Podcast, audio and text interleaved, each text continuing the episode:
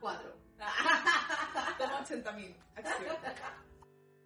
Activando tu día es presentado por Centro de Psiquiatría Providencia, Peluquería Salón Emi, Yo antes pensaba también que como que ser dura y fuerte era lo mejor. Y, y entonces veía ser vulnerable como que iba a ser víctima. Pero hay una gran diferencia. Cuando ya tú aprendes a diferenciar lo que es ser vulnerable con ser víctima, ahí está la línea, porque es una línea tan delgada, Sí.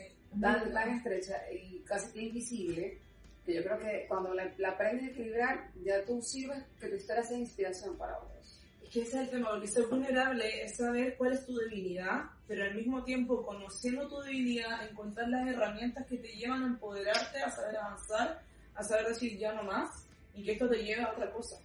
Sino que no es quedarte en ese punto de estancamiento de pucha, pucha, pucha. Y yo creo que ahí es una frase que yo misma me digo, que es no es el por qué pasó, sino para qué está pasando esto. Wow, maravilloso, me encantan esas frases. Y con esta frase es que vamos a iniciar este podcast el día de hoy, porque esto es Activando tu Día, y así se Hadua me va a acompañar, señores. Esta es una mujer súper activada, así que no se parte. Bienvenidos. Esta es la tercera temporada de tu podcast Activando tu Día, un podcast para activar los sentidos con historias y temas maravillosos que nos llenarán de inspiración. Recuerda que tú y yo siempre nos podemos mantener conectados, donde a través de las redes sociales. Ponte cómodo porque así comienza Activando tu Día. Sí, bueno, ya ustedes saben, bienvenidos a Activando tu Día. Estoy súper feliz porque esta es la tercera temporada, episodio 22. Qué rico se dice eso. Par de patos, dicen por ahí. ya era hora, Dios, ya era hora. Bueno, arrancamos. Yo estoy maravillada porque tengo una súper invitada, así se Hatua. Ay, Dios mío, lo he practicado. Lo he practicado, lo he logrado. Pero te salió de verdad muy bien, así que te felicito. Ustedes no saben lo que me cuesta practicarlo porque a mí me estresa cuando me dicen mi nombre mal. Entonces yo intento decirle el nombre a las personas súper bien. Es como cuando uno va médico y de repente es como que "Ay, me llamaron a mí, ¿a quién? Perdón, ¿a quién llamaron? Terrible. Tú lo debes saber porque así es psicóloga, entonces tiene que llamar a sus pacientes, siempre. Miren, yo les voy a contar un poquito de ella. Ella, yo la conocí y cuando la conocí realmente fue como una magia, una cosa, una chispa, así se tiene una aura increíble. Eh, es de esas personas que tú dices, oye, qué bien que llegó a mi vida porque ya sabes que tu vida se va a hacer mucho mejor teniendo a alguien como así sea a tu lado. Sinceramente, si no, no te lo estuviese diciendo, así que... Entonces eh, yo dije, bueno, si yo tengo la dicha de que Dios me dio la oportunidad de conocerla a ella, quiero que esta mujer también tenga la oportunidad de que muchas personas la puedan conocer. Además tiene una historia maravillosa que yo siento y que merece ser compartida. Este episodio está siendo hoy grabado justo en marzo. Marzo es un mes dedicado a nosotras las mujeres y yo quise que esta temporada arrancara con todo porque siento que tenemos muchas cosas que reivindicar y que el mundo sepa que las mujeres somos poderosas y no de un, de, de un eslogan que dice empoderada, no, de, de, que de verdad somos poderosas porque tenemos todo e igual que los hombres que también son poderosos. Estamos en igualdad de género. Yo apuesto por la igualdad. Totalmente. Bueno, así se bienvenida. Bienvenida a Activando tu Día, mi amor. Te abrazaría, pero estamos aquí, mira. COVID, sigue. Distanciamiento, por favor. No queremos COVID más.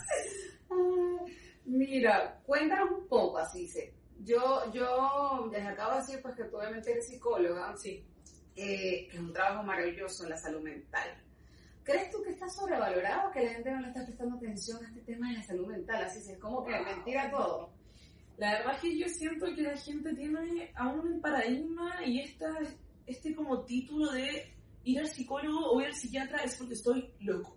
Totalmente. Y en realidad, cuando uno entiende y hace conciencia de que hay algo que no está funcionando, por algo no me estoy comunicando, me está costando relacionarme, siento angustia, me está cansando ciertas situaciones, eso te lleva también a preguntarte cómo estás a nivel mental.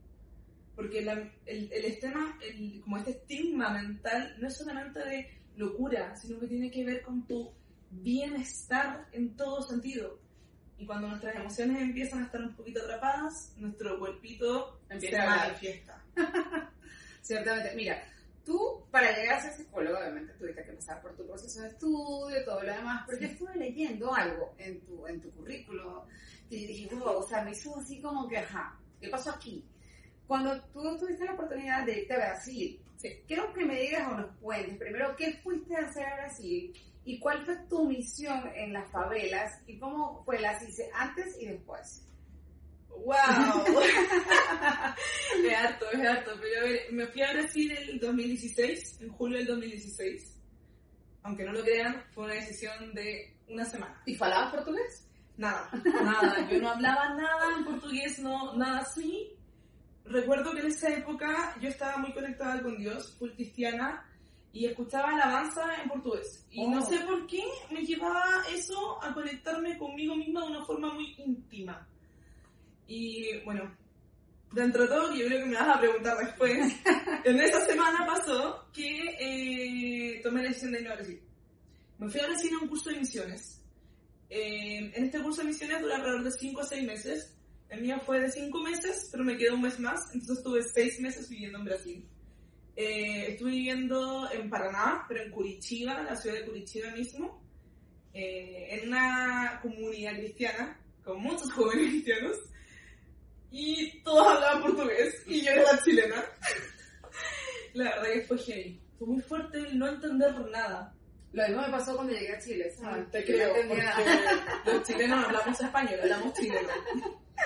Eh, y fue, hice un trabajo donde estuvieron tres meses dedicados a un trabajo personal, donde hablábamos mucho de nuestra identidad, tratábamos mucho de nuestras relaciones con nuestros papás, con nosotros mismos, qué herramientas poseíamos, cómo poder aplicar esto a la sociedad y no solamente eso, sino que desafiarte a algo más, a marcar la diferencia en cierta parte, saber tu propósito en esta vida y llevarlo a amar a un otro. Y dentro de todo eso pasó que justo donde yo estaba viviendo en esta comunidad estaba en una favela. Entonces todos los trabajos que hacíamos, que, hacíamos en ese momento era en la favela. Wow. Entonces nuestra relación con la favela fue directamente y muy fuerte a tal nivel de, estar involucrados también en accidentes dentro de la favela y experiencia igual fuerte de escondernos por balazos y, y, cosas muy, muy duras, pero que al mismo tiempo me hicieron amar cada vez más a esas personas. Bueno, así se hablaste del propósito. ¿Así se Hardware encontró un propósito después? ¡Wow! sí. ¿Cuál? Eh, bueno, dentro de ese, de ese año eh, tuve que parar de estudiar psicología y me pregunté mucho si tenía que seguir o no. Eh, y allá mismo en Brasil me di cuenta que lo mío era contener, amar y por sobre todas las cosas, hasta me puedo emocionar un poco, pero o sea, eh, por sobre todas cosas invertir en un otro. Para mí el, el ver una sonrisa, el poder estar ahí, el poder de verdad, de verdad amarte incondicionalmente, sin importar lo que hayas pasado, para mí era todo y hasta el día de hoy es todo. Entonces, volver a Chile después y ser psicóloga hoy y estar ahí con mis pacientes y entregar esto, no solamente con ellos, sino que con el mundo que me rodea, no sé, para mí ese es mi propósito, el estar ahí. Wow, maravilloso, vale. Mira, ¿sabes qué? Vas a, a ese lugar, consigues tu propósito, pero antes de ir a ese lugar, obviamente hubo un detonante que se llevó a ese lugar. Para poder contextualizarnos un poco y entender la dura decisión de que una persona deje su vida, yo he emigrado, pero también, bueno, un poco forzado, ciertamente, y agradezco estar aquí en este país maravilloso, casi cuatro años. Eh, gracias a ustedes, los chilenos también, que han sido maravillosos, pero no es lo mismo cuando quizás otras decisiones más fuertes nos llevan a, al lugar que no queremos estar. ¿Cómo, cómo decidiste hacer ese cambio e irte, y si lo harías mil veces más o no. Wow. No sé si lo haría mil veces más, porque la situación en la que estaba me llevó a tomar una decisión extrema. Y como les cuento, fue una decisión de, de una semana a otra. Entonces, abandonar toda mi vida, eh, estaba a un semestre de terminar mi estudio y de repente llega todo esto a desordenarme, a, a de verdad a perder mi foco. ¿Podemos hablar de eso? ¿Podemos hablar de qué fue lo que te desordenó? O sea, bueno, claro, no quiero invadir tu, tu privacidad, pero yo siento, así sé que, y hace rato lo hablábamos, que, que, cuando contamos estas cosas no lo estamos haciendo de la victimización, lo estamos haciendo desde, desde el corazón, para ejemplo, para inspirar, para decir, oye, mira, mi historia puede ser leccionadora, y además eh, eh, eh, sé que muchas personas pueden estar padeciendo algo más o menos complejo, porque la complejidad la hace uno Sí. y cómo lo supera también. Entonces, sí, sí me gustaría que nos tocaran un poquito allí a donde tú creas. Obvio. Ya, mira, eh, pasa que el 2015 yo comienzo a sentir que algo me estaba pasando en mi garganta. Sentía que se me apretaba la garganta, sentía que mis tonos de voz cambiaban y yo como que dije, ya, no importa, cosas que pasan.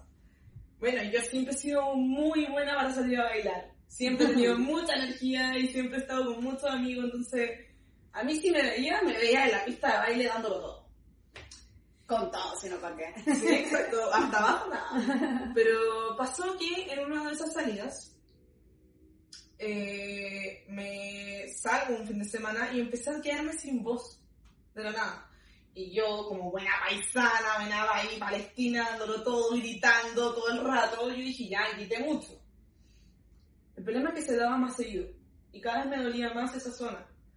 Hasta que un día salí y esa, ese día me acuerdo que yo misma me propuse no hablar, así como siempre.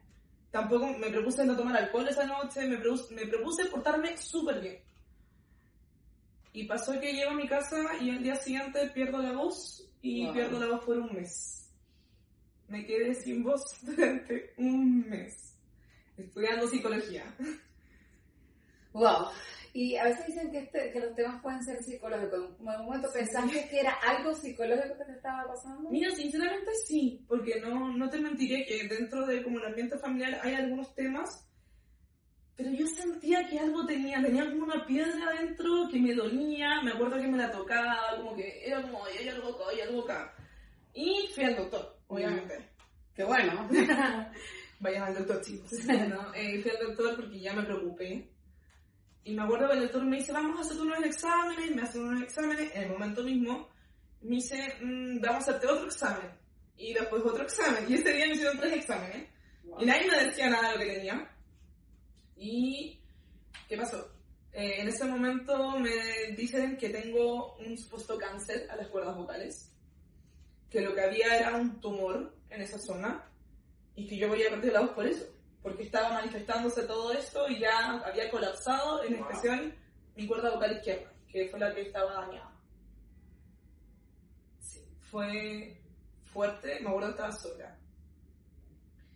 Y me acuerdo que tomé una decisión muy radical, que fue, la verdad que fue mala decisión, y hoy en día puedo decirlo, ¿Qué hiciste? no le conté a nadie. ¿Por qué? Eh, ¿O para qué? ¿Para qué no le contaste a nadie? la verdad no le conté a nadie porque en ese momento familiarmente estábamos vi- viviendo una situación muy crítica. Eh, ¿No quieres hacer una carga, tú? para nadie. Y al mismo tiempo sentía que tampoco podía entregarle esto a alguien porque ese, esa persona tenía que no solamente contener este cáncer, sino que también contenerme en el sentido emocional de lo que se venía con mi familia, de lo que se venía conmigo misma. Me acuerdo de haberme subido a ese auto antes de irme a mi casa, sentarme, agarrar el manurio y llorar un buen rato y decir, ya, acá no pasa nada. Y no pasó nada. ¿Cómo hiciste para llevar todo ese proceso sin contarle a nadie? En ese momento que me voy a Brasil o me puse en control o cómo fue así. Eres valiente porque yo creo que yo no puedo ni pasar una gripe sin decirle a nadie. Tengo que hasta lo publico en todo lado. Ayúdenme. Eh, creo. La verdad es que estuve seis meses así, sin decirle a nadie. Eh, porque me diagnosticaron esto alrededor de abril, mayo. Eh, le dije a mis papás que tenía que ir a fonoaudiólogo. Porque necesitaba que alguien me ayudara con el tema económico para poder pagar la, la terapia. Claro. Si bien no era una terapia de quimioterapia, sí era una fonoaudiología muy invasiva, con muchos electrodos, la verdad que era full doloroso todo el proceso. Y eh, todo esto yo les decía a mis papás que era para mejorar eh, y no perder la voz. Yo estaba estaba teniendo un problema ahí de pérdida de voz porque gritaba mucho. Obviamente que mi papá siendo árabe y mi mamá igual me decían como, que tú te pasas gritando. Y sí, pasaba gritando. Pero en ese momento no era eso. Eh, ¿Y qué hice? Durante seis meses estuve así. Y un 17 de diciembre, no sé por qué me acuerdo tanto la fecha, me operan. Me operan. y y en la operación no sale bien la operación. Wow. Eh, porque, ¿qué pasa? Cuando te operan las cuerdas vocales, te sometes a un procedimiento en el cual eh, te suturan la cuerda vocal por dentro y te despiertan en un momento para saber qué, te- qué tan tenso quedó esa sutura. Porque como la cuerda se mueve, tiene que tener como una elasticidad esa, esa sutura. Y yo me acuerdo que yo me despierto y vomito sangre. Wow. Y sola. Sola, sola, sola. Eh, el doctor me vuelve a dormir, me vuelven a suturar y ahí despierto y obviamente estaba mi mamá con una cara de enojo pero enorme, enorme y preocupada porque el doctor le fue a decir como no, sacamos el tumor, todo bien y mi mamá como Wow. ¿qué? Y yo, y yo no podía hablar. Porque tras una cirugía de cuerdas vocales te dejan sin hablar alrededor de 7 a 15 días. Mi proceso fue de 21 días porque tuve esta complicación en la operación. Cuando salí, ahí empieza como un caos Wow. en mi vida. Claro.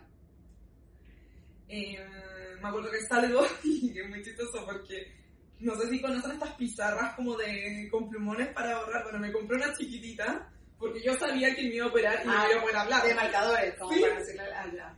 Como, y, y- y mi forma de hablar era con eso. Entonces yo iba a todas partes con mi pizarrita. Eh, y no, me acuerdo de haber pasado muchas anécdotas con esa pizarra, pero sí me acuerdo de que ahí fue el momento en que estuve sola conmigo misma. ¿Qué te deja eso ahora? ¿Qué harías que, y qué no volverías a hacer? ¿Qué volverías y no volverías a hacer? Eh, nunca volvería a ocultar una, una enfermedad de esa índole. A ver, no tanto porque yo sea fuerte y pueda llevarlo, sino porque tu enfermedad no solamente te lleva a ti, te lleva a mucha gente que está alrededor tuyo. Y no es algo que esté diseñado para vivir solo. No es algo que esté diseñado para que tú puedas soportar y al mismo tiempo pasar por todo el proceso, tanto emocional como físico, de decir, ya, solo puedo.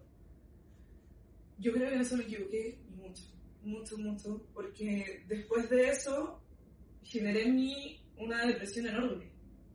Porque toda esa angustia de estar en esos procedimientos, que la verdad que fueron muy torturadores, no te voy a mentir, eh, escuchar cada vez que iba a los exámenes, no, esto está peor, no, esto está peor, esto no sirve, no vamos avanzando, y que nadie me contuviera o que nadie Claro. me acompañara, para mí era como ya, de nuevo, sentarme en el auto, llorar, vamos que se puede. Y yo seguía estudiando. Y gracias a Dios a mí nunca, nunca me fue mal en la universidad. Siempre destaqué por ser una alumna como súper activa, como muy, muy estudiosa, como dicen acá en Chile, Ujú. matea. Pero eso también me hizo darme cuenta que no estaba bien. Ahora, cuando una psicóloga logra vivir en carne propia Mm. estas dificultades que ustedes diariamente pueden recibir en una consulta, Sí. o sea, ya tú tienes como más propiedad de decirle a la gente, mira, no hagas esto, no como consejo, porque ustedes no están para aconsejar, pero obviamente ya tienes mucha más, tienes como que el campo, el terreno y ya conoces todo. Entonces, así se, tú continúas estudiando, te gradúas, ahora hiciste un magíster que también saliste excelente académicamente. ¿Cómo, ¿Cómo es la CICE, esa CICE ahora? ¿Qué le dice a la gente? Que, la que aprendió de toda su lección y como profesional, ¿qué le dirías para que esto no lo vuelvan a repetir? comunicar es importante. Yo creo que cuando me quedé sin voz me di cuenta que las palabras tienen mucho poder, en todo sentido. Y desde ahí aprendí a medir mis palabras, a saber qué voy a decir, cómo lo digo, y lo importante que es también que alguien recepcione esa comunicación. Porque comunicar al aire sin que nadie te recepcione no es bueno. Eh, y, o sea, creo que siempre digo a la gente que invitarlos a de verdad hablar y hablar desde la sinceridad desde que está bien estar mal, está súper bien estar mal. El problema es que acá nos enseñan a luchar por esta felicidad, por esta cosa de vamos, donde tienes que ser el perfecto, cuando en realidad nadie te enseña a vivir tus procesos. Totalmente. Nadie te dice así como de verdad esto va a pasar, es bueno llorar, es bueno a veces estar triste, pero no, cuando lo logré eh, entender, ahora puedo también comunicarse no solamente a mis pacientes, sino que a la gente que me rodea, que de verdad se comunique, que puedan hablar, que no somos adivinos, nadie es adivino, y que es necesario saber qué le está sucediendo.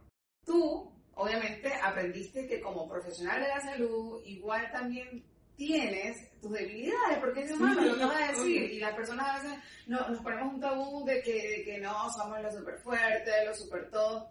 Así se, tú tienes muchas facetas. Te metes en la psicología. Te vas y un día estás practicando un deporte que yo todavía no encuentro cómo se pronuncia. ¿Qué es lo que tú haces? Hago Muay Thai. Muay Thai. ¿Cómo hace una CICE para drenar con tantos pacientes? Con esto que ya, bueno, gracias a Dios, yo creo que tú a esto le diste un Muay Thai, a esta, a esta enfermedad tú dijiste, ya, la superé, la pasé, aprendí, Sí. me- me- te, voy a, te voy a decir algo, o sea, permíteme decirte que qué valiente es no que lo hayas pasado solo, sino reconocer que te equivocaste al pasarlo solo. Para mí eso te hace más valiente que todo el proceso que tuviste que pasar, así que te abrazo fuertemente. Entonces, ¿cómo haces ahora para estar con todo esto, con todas estas actividades? ¿Y, y- y cómo es la CICE de ahora? Bueno, la CICE de ahora es una CICE muy activa. Eh, bueno, yo siempre he sido muy enérgica y he tenido que también aprender a vivir con esa energía porque, no sé, yo creo que la gente alrededor a veces como me dicen así como "A- apágate. Y en realidad he sabido canalizar la energía en cosas que me encantan y que al mismo tiempo me llevan a apasionarme más por otras cosas. Entonces, por ejemplo, la psicología, eh, cuando vuelvo a Chile, vuelvo a estudiar psicología a partir desde cero. Entonces tuve que estudiar de nuevo los 4 o 5 años que son. Pero no me quedé solamente en eso, me quedé haciendo ayudantías, me quedé buscando trabajo, me quedé averiguando sobre profesores. Y ahí llegó un diplomado, salgo de la carrera, tiro haciendo un diplomado actualmente con mi magíster. Un renacer, o sea, un... Sí, es que eh, hay veces que la- las personas ocupan la palabra resiliencia de una forma como muy simple Mm. y para mí esa palabra siento que me identifica tanto que bueno, llegué a tal nivel de tatuármela en el brazo Wow, súper Eh, poderosa esa palabra. y me la tatué en portugués porque siento que en Brasil fue donde renací. En Brasil fue donde me encontré conmigo misma y entendí que toda esa energía es para algo. Y especialmente el deporte a mí me ha ayudado mucho. Me ha ayudado mucho también canalizar mis emociones, a poder también botar la energía. Y bueno, el Muay Thai en sí, uno, uno tiene ahí al profesor que vas pegándole y todo. Pero creo que el deporte en sí me ha ayudado también a conectarme conmigo. A saber que estoy viva, a saber que estoy aquí y que puedo seguir dando cosas. Qué bueno. Mira, si se sabe que aquí yo tengo un- una, como una sección que siempre utilizo, que me encanta, que Ay, es lo nervio. bueno. No, pero es súper fácil. mira. Es lo bueno, lo malo y lo feo, ¿no? Y entonces, este, a mí me encanta siempre preguntarle a la gente sobre su profesión. ¿Ya? Si yo te pregunto, hoy, mira, si sé qué es lo bueno, lo malo y lo feo de ser psicóloga, ¿qué me dirías? Eh, lo bueno es que uno aprende demasiado de las personas. Eh, creo que uno se vuelve aprendiz de las situaciones y la experiencia de las personas. Lo malo es que muchas veces pasamos por situaciones donde nos ponemos en riesgo. Porque estamos con personas que o pueden estar en situaciones donde quieren atentar contra su vida o contra alguna otra persona. Y uno también tiene que estar ahí protegido y resguardado y entre comillas hacerse el fuerte cuando no es, neces- no es necesario. Sí. Entonces es bueno tener un equipo que te, que te contenga y creo que eso es malo, que a veces como psicólogos nos vemos muy solos, nos sentimos solos y no entendemos también que nuestro colega no está para competir, sino para también contenerte y también escucharte y entre todos supervisar lo que está sucediendo. Totalmente. ¿Y lo feo? Lo feo. Yo creo que lo feo va un poco con que tenés que adaptarte a situación en terapia. O sea, uno puede tener todo preparado, todo listo, así la actividad, y de repente el paciente llega con otro cuento, entonces tenés que cambiar toda tu idea, transformarte. Y otra cosa que también encuentro fea es que no, no somos tan valorados. No, pero ella tampoco, así que siempre tenés solidaridad. Siento que sí, siento que somos áreas que, por ejemplo, ustedes que comunican y que es necesario el tema de saber entregar la información correcta y no estos como fake news que están tan de moda o esta limitación que hay hacia Sí. la comunicación.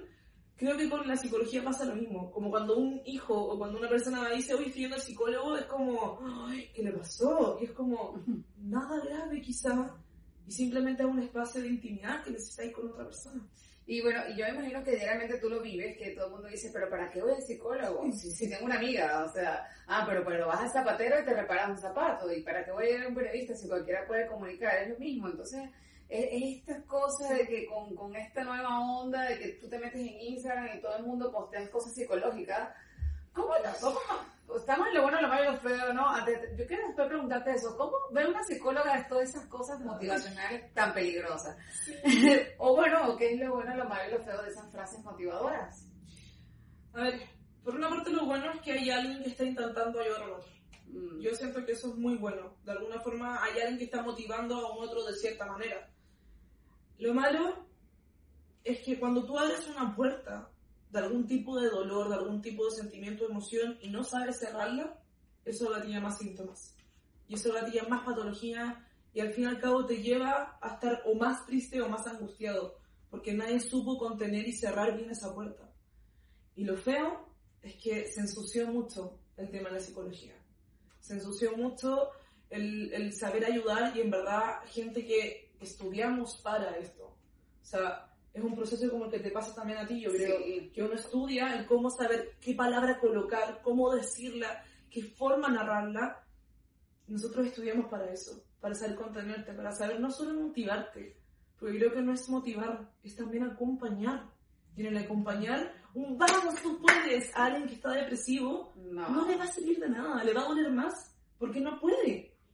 Entonces, esa, e- eso es como lo, lo- lo malo y lo feo que yo encuentro de este boom que hay ahora de como de publicaciones así como de, de, de estos mensajes de amor y esas cosas que no está mal, pero si vas a abrir una puerta, también sé cerrarla. Claro. Eso es importante. Sí, es, es totalmente, porque he visto a veces como que si, si tú estás mal, eso es mentira, tu mente está jugando contigo. Yo digo, no, pero sí, yo estoy mal, o sea, no, no me lo estoy inventando, sinceramente. Hay que saber cómo jugar con, con, esas, con esas cartas que se están haciendo. Mira, si se, lo, lo bueno, lo malo lo feo no, no es tan complejo como la gente piensa y agarra más miedo cuando yo le nombro las palabras.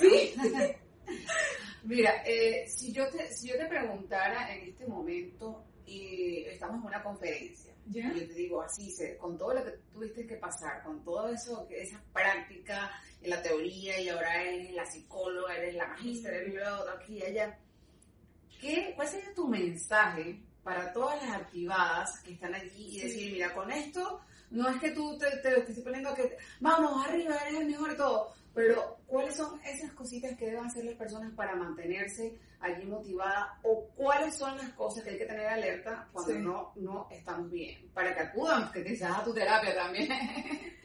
Mira, eh, creo que nadie es más experto que uno mismo para saber lo que le pasa. Eh, y engañarnos a nosotros mismos duele. El seguir funcionando, el seguir, el seguir como rindiendo en esta sociedad que nos pide rendir, no es válido si es que estás mal. Sí, debo decir que las experiencias de vida te llevan a crecer. Y un crecimiento lleva un dolor y un proceso. Y a veces es bueno enamorarse del proceso para llegar a la meta final. Porque soñamos mucho con esta meta final, con Sí. vamos, vamos, vamos. Pero en verdad el proceso te enseña tanto y te enamora tanto y te desafía tanto que te das cuenta que eres otra persona. Entonces, ¿qué les digo? Si sientes que estás atrapada, si sientes que en verdad hay emociones que no hemos expresado, hay historia de tu vida que todavía sigue repercutiéndote, pero doliendo, ojo con eso, porque no está bien y no es justo que alguien siga con esa experiencia de dolor o con esa experiencia de sentirse atrapada, no poder comunicar. Si al mismo tiempo necesitas un espacio de intimidad, ir al psicólogo no es solamente para solucionar problemas, también es para hablar y conversar. Y yo creo que principalmente para las empoderadas, como tú dices, para las chicas que están activando, las personas que se activan también acá, te invito a pasar tiempo contigo, a enamorarte de ti nuevamente, a poder ver en ese espejo y decir, estoy orgullosa de esa persona que está ahí. Y yo creo que para eso, vive tu proceso. Y acepta tu proceso y empieza a empoderarte desde eso, desde lo que está pasando. Creo que eso es importante. Genial. Tres palabras que te definan. Mucha energía, yo creo energía, eh, alegría. Para mí tú eres la chilena más prendida que conozco, más caribeña que Sí, conozco. yo creo que del chileno tengo muy poco en ese sentido. Yo creo que otra palabra que me define mucho es contenedora. Sí, sí, me gusta ser contenedora. Que bueno, así se, para mí ha sido un gustazo tenerte aquí en mi podcast, que seas mi primera invitada de esta temporada.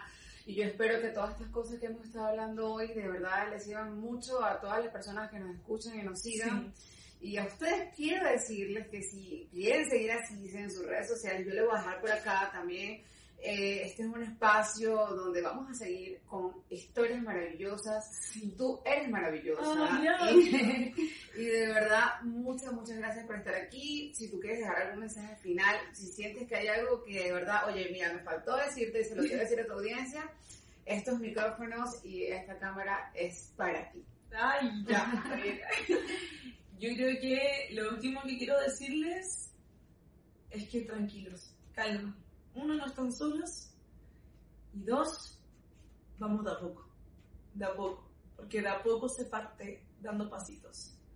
Y nada, dejarlos invitados si es que necesitan ayuda, si es que necesitan conversar, si es que de verdad hay algo que está ahí dándoles vuelta. Mis brazos son bienvenidos para escucharlos, para estar con ustedes, compartir un rico tecito, cafecito y poder tenerlos en la consulta ahí y recibirlos con mucho amor. Eso. Gracias, como me reciben a mí. Bueno, estamos ya, bueno, este, este, es episodio especial, nos vemos en el próximo, un placer como siempre por acá. Muchas gracias. vuelvo, un besote, los quiero mucho, chao, chao.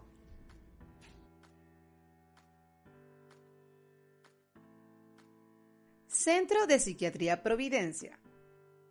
Peluquería Salón Emi